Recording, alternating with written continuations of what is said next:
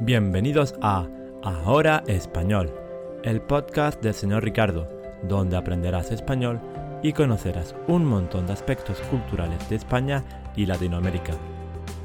Logueate en la web del señor Ricardo www.senorricardo.es y podrás obtener una hoja de trabajo con la transcripción y ejercicios. Sube el volumen porque empezamos. Capítulo 1. 5 idiomas oficiales y más de 40 millones de acentos. Imagínate esta situación. Has estudiado español durante dos años. Piensas que tienes un buen nivel, aceptable, comunicativo, y te dispones a hacer tu primer viaje a España. ¡Qué bien! Voy a poder practicar mi español, te dices. Pero llegas a Granada, una ciudad preciosa de Andalucía, con ganas de probar el chocolate con churros, y no eres capaz de entender al camarero. Ni una palabra. Oh, no. ¿Qué está pasando aquí? te dices. ¿Cuánto tiempo y dinero he perdido estudiando español? Pero espera, un momento. No te preocupes. Lo que te pasa es lo más normal del mundo. En la mayoría de las ocasiones en las escuelas se enseña un tipo de español, aquel que se habla mayoritariamente en Castilla. Pero es que en España cada uno habla como quiere. Bueno, casi. Bueno, a ver, antes de hablar de las diferentes lenguas, vamos a hablar del español. O debería decir del castellano. Y es que en esto, como en muchas otras cuestiones, los españoles no nos ponemos de acuerdo. Por ejemplo, a ver, la Real Academia de la Lengua Española, esa academia que dice lo que se puede decir o no, pues prefiere hablar de español, ya que, según sus propias palabras, carece de ambigüedad y se refiere a la lengua que hablan hoy cerca de 400 millones de personas.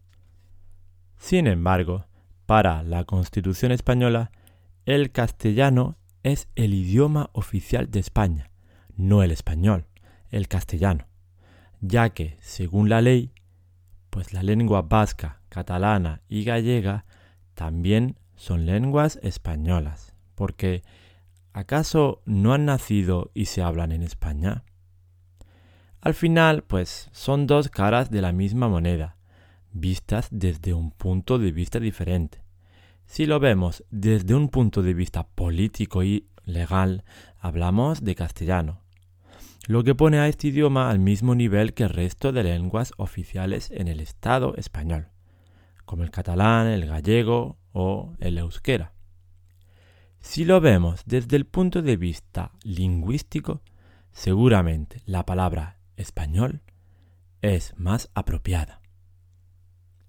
Más allá de las discusiones, la realidad es que español es la forma más extendida internacionalmente de referirse a esta lengua. Y es que alguien hace un curso de Castilian o Castellansky. No, ¿verdad? Al final, el castellano es la lengua oficial de todo el territorio español. Y como dice la Constitución, pues todo español tiene el deber de conocerla y el derecho a usarla. Esto quiere decir que, en teoría, da igual dónde estés en España. Puedes usar el español y te van a entender. O viceversa. Cualquier español tiene la capacidad de hablarte en español sin problemas. Eso sí, en teoría. En la práctica, hay algunas zonas donde la población no conoce el castellano, aunque son zonas muy reducidas, que se encuentran principalmente en el País Vasco o Cataluña. En general, la población estará encantada de hablarte en castellano, aunque hmm, no siempre. Y es que en España hay otras cuatro lenguas que son cooficiales en las regiones en las que se habla. Estamos hablando del catalán, del gallego, del euskera y del aranés, vamos a conocer algunos detalles de estas lenguas. Muchos se preguntan si el catalán, el valenciano, el balear es uno o son tres idiomas. Bueno, el catalán lo hablan en Cataluña, evidente, ¿verdad? Pero también en Valencia, donde lo llaman valenciano, y en Baleares, donde lo llaman balear. Ambos son realmente dialectos o evolución del catalán. Lo hablan nada más y nada menos que 11 millones de personas, aunque solo un 31% de los habitantes de Cataluña lo considera su lengua materna. Exactamente la misma proporción que atribuye esta consideración al castellano. Así que en este partido tenemos un empate, 31 a 31. Por otra parte, pues el vasco es un misterio sin resolver. Este idioma lo hablan aproximadamente un millón de personas, que se entienden sin problemas a pesar de que es un idioma bastante complejo. Pero ninguno de los hablantes de euskera sabe una cosa. ¿De dónde carajo viene esta lengua? Solo se sabe que es la única lengua no indoeuropea con vida en Europa. No está nada mal. Luego está el gallego, que parece casi casi portugués. Lo hablan dos millones de personas y es la lengua cooficial más implantada entre sus habitantes, ya que hasta el 62% afirma utilizar más el gallego que el castellano.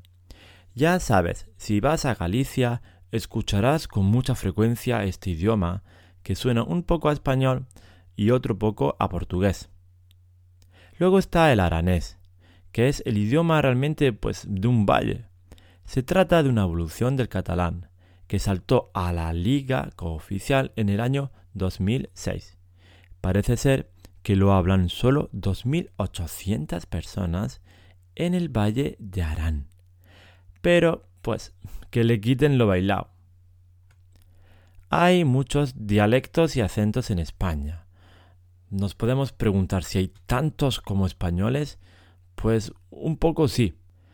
Y es que, más allá de estas lenguas con mucha presencia oficial, tenemos un montón de dialectos. Muchos de ellos lo hablan millones de personas y tienen sus características propias, pero no han conseguido dar ese pasito adelante para que se consideren oficiales. En fin, no todos tienen la suerte del aranés. Vamos a nombrar los más representativos. Tenemos el aragonés, al que también llaman fabla, y el asturrelonés o bable, en peligro de extinción. Vamos, que muy poca gente lo habla. Luego está el castúo de Extremadura. Está también el dialecto murciano. Eh, más lejos, las hablas canarias, entre ellas el silbo gomero, basado en silbidos. Sí, sí, en silbidos. Y también muy conocidas las hablas andaluzas o andaluz a secas, que es seguramente uno de los dialectos más difíciles, básicamente porque no pronunciamos la S finales y nos comemos una buena cantidad de sílabas. Y ya que hablamos de comida, pues vamos a volver al bar, donde quieres pedir ese chocolate con churros en Granada, ¿te acuerdas? Bueno, la pregunta es, ¿y ahora qué puedes hacer?